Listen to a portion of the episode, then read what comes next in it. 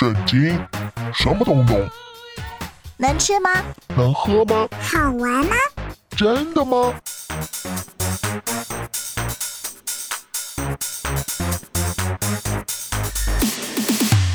圣经鸡尾酒，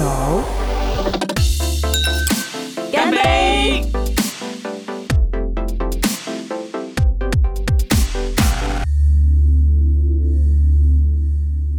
Hello，我是知心。Hello，我是下凡哥，大家好。亲爱的朋友，你喜不喜欢奇幻电影呢？嗯，这是我小时候超喜欢的，现在还是很喜欢啦。没错。看到有什么最新推出的超人电影啊，还是会去电影院付费一下。不过现在有一派基督徒的家长认为说，只要是任何跟魔法有关的题材，都万万不可让小孩接触。免得无形当中可能会涉入巫术交鬼的世界。下凡哥，你怎么看待哎基督徒家长的这种紧张？我个人觉得其实有一点过头啦，就是说，如果看这些小说，就会造成这样的一些问题，或者说，如果碰触这些奇幻事情，就会让造成这些状况，那其实是有一点过头，因为你的上帝远远大过这些，更何况有很多的奇幻的小说，它某种程度它是为了反映某一种神学去写作的。那你怎么去讲这些东西？那你是不是他们就都完蛋了，都是假的？然后其实有很多隐喻的模式在帮助我们认识神的道，包括这些奇幻的小说。如果你用比较正面的来看，它有很多是教导很多正面价值的事情。现在其实还有一种非常吸睛的表演，叫做魔术。魔术对。大人小孩都很爱看，嗯，东方西方都有大量观众，没错。我们知道魔术是假的嘛，就是用神奇的障眼手法，对对对。但讲到魔术跟另外一个对比叫做法术的，哎，法术是真的吗？呃，法术某种程度它是指说你会用某一种特别的咒语。或者是特别的一些手势方法，去引动那些暗中的灵去做的事情，是对。那这个事情在某一些宗教里面你看得到，所以我觉得法术应该有它一定存在的可能性。但是是不是如同他们真的自己以为可以操控这些神灵，这倒是问题。现在其实那些巫师电影、巫婆电影也都是非常热门的，没有错。看你集中在什么地方。如果你认为说他讲的那个咒语是真的，那当然就会变成说你好像在钻研那些咒语。那对不起，那就是钻研行邪术的那个部分，通灵了。对对。可是如果你专注在故事上面，你有没有发现很多故事它当中最后强调的是他的勇气，是他的正直，这些事情可能是更重要。他只是用另外一个世界的逻辑来帮助我们来了解。在我们东方社会里面，每当呃人们遇到一些疑难杂症啊，遭遇意外或者疾病啊，其实都会很寻常的想要去庙里寻求师傅来做法，对，消灾解厄嘛。这是有效可行的吗？并不可行，也就是说我们并不需要这个方法。尤其是基督徒，你应该很清楚知道，你就是上帝的孩子，你是上帝的儿女，你就靠上帝的方法求神跟祷告，你不需要透过那种方式，好像操作神灵来帮助你。其实那个某种程度就是一种交换，就是把你自己交出去，这跟所谓的交鬼这一件事情就开始连接了。就是我跟他交换权柄，你让我现在身体好了，我就等于我就相信你，我就跟从你，这种模式是很接近的。东方人都会想问说，这个东西灵不灵？是、嗯、灵的我就信，不灵的我不要拜。对，或者那个灵，甚至就是在某一部分的需求上，我就跟你有互动。他不是那种完全的信靠某一个神，说哦，我知道，我相信这个神明可以做这种事情，所以我就用他的方法去配合他，去敬拜他，然后获取我要获得的东西。其实利益交换就不是真正的信仰了，对他已经是另外一种模式，他找一个比较厉害的仆人来帮我做事。今天的圣经故事，我们要听到的是，为了让埃及法老能够放以色列奴工离开埃及，是摩西亚伦听从上帝的吩咐，开始行出一连串不可思议的事。嗯哼，看起来又像魔术又像法术啊！是这些神机究竟是怎么来的？嗯哼，众多神奇现象如何看待？让我们一块进入今天的圣经鸡尾酒。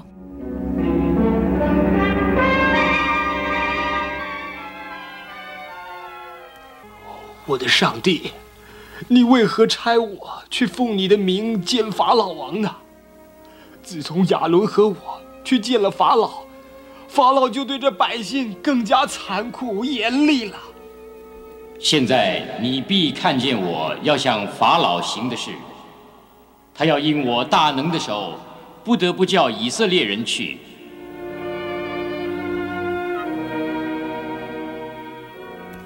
耶和华上帝又对摩西说：“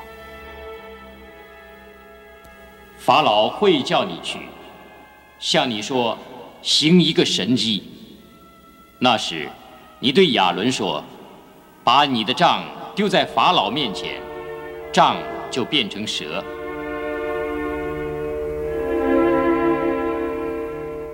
法老又召二人的时候，亚伦把杖丢在法老面前。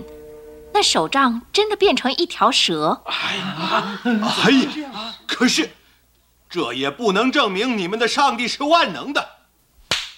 我相信我的法术师也能玩这套。法术师过来，你能玩这种魔术吗？哎，能。陛下，我们也能。嗯，哎，请看我们丢出手杖。怎么了？哈哈，看。他们的账全变成了蛇，我的话不错吧？陛下，请看，我们的神啊，比他们的上帝更厉害。嗯，看，我们的蛇比他们多出好几倍啊！哎呦，哎，不好了！亚伦的蛇吞吃了我们的啊！不得了，还在吞吃，快！法术师，快用法力阻止亚伦的蛇！是啊，我们已经用了一切的法力，仍然不行啊！哎呀，哎呀，陛下！摩西，赶快叫停！快，快点！我怎能阻止上帝的神机呢？亚伦的蛇吞完了所有的蛇，他弯腰轻抓蛇尾巴，那蛇就在他手中又还原为一根手杖了。法老的心仍然刚硬。不准以色列人走。然后，摩西亚伦又奉上帝命令，拿着上帝的杖，一早去尼罗河边等候法老。你，又是你们两个！希伯来人的上帝耶和华，差我对你说，容我的民去，他们好在旷野敬拜我。亚伦，向埃及众水源河流伸出你的杖。这些水都要变成血。河中血水使法老不能洗澡，他只好回宫去，又召来法术师们，他们也能变一些水成血，所以法老的心仍然刚硬。这段时间，埃及人大大的伤脑筋，无水可用。爷爷，我看到人们怎么样找水喝。他们在河边沙滩上挖洞，洞里就有清水。我也拿水罐子去装满。嗯，好孩子，可惜生长在这里，这里没有前途，将来只不过是一个奴工罢了。过了七天，上帝命令摩西再去见法老。陛下，耶和华上帝说：“容我的百姓去。”好叫他们敬拜我。你若不容他们去，我要使青蛙危害你的全国。青蛙是。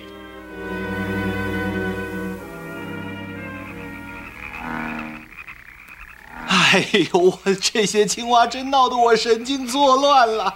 哎呦，这也太不像话了。哎呦，哎呀，我的牛奶罐里面也有一只啊。妈咪，妈咪。什么事儿，女儿？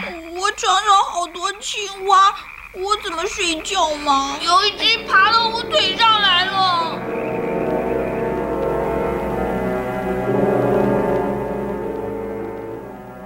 法老无奈，又召摩西亚伦来说：“快求你们的上帝，除去青蛙，我就准你们的百姓走了。”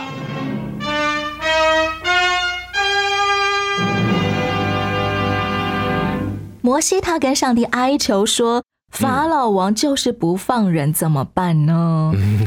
上帝说：“法老如果叫你们行见奇事，你就吩咐亚伦说，把杖丢在法老面前，那根手杖就会变成一条蛇了。”嗯，上帝怎么开出这种嗯奇奇怪怪的解决办法？因为他们要在比的是神啊，所以就要比谁的神力大。所以你知道，在法老他为什么要讲行一个神迹？说好，你既然说你有神来告诉你的，那你就行一个神迹，就是人做不到的事来证明是真的有那位神来叫你做这个事情，证明给我看你的上帝是真的。没错，所以才会说，那你来试试看，你来做一个神迹给我看吧。现在非基督徒遇到基督徒跟他传福音的时候，也会这样子询问呢。我们当初不信主也会这样问人家说：“那你就弄点给给我看呐，神在哪里呀？”就这样讲，对不对？